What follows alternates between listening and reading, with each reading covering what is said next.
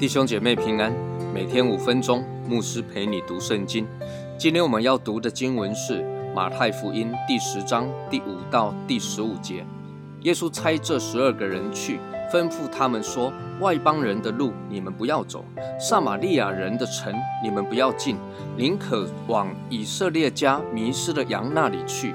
谁走谁传说，天国近了。”医治病人，叫死人复活，叫长大麻风的洁净，把鬼赶出去。你们白白的得来，也要白白的舍去。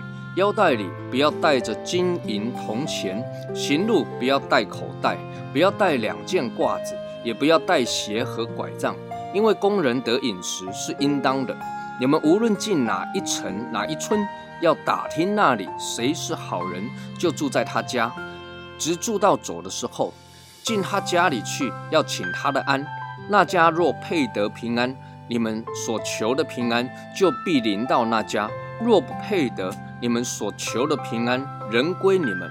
凡不接待你们、不听你们话的人，你们离开那家或是那城的时候，就把脚上的尘土跺下去。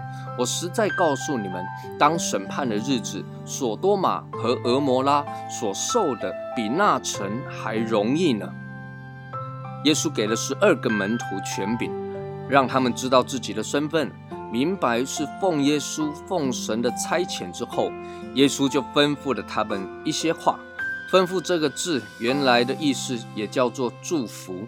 神的吩咐，神的旨意，对门徒，对我们来说是个命令，但那也同时是个祝福。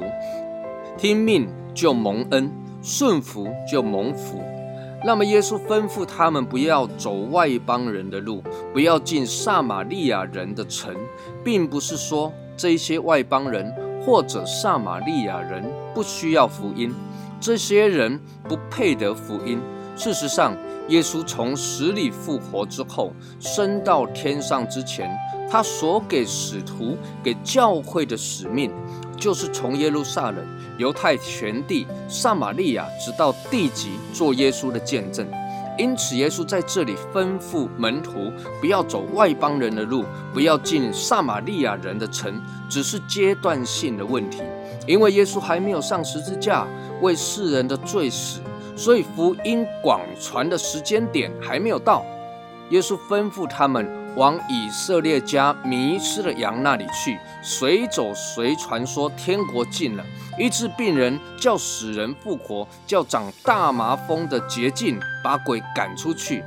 再次说。这些都是耶稣所做的事情，他的门徒也同样要做。耶稣还吩咐他们不要带各样的行头，然后去住在人家的家里面。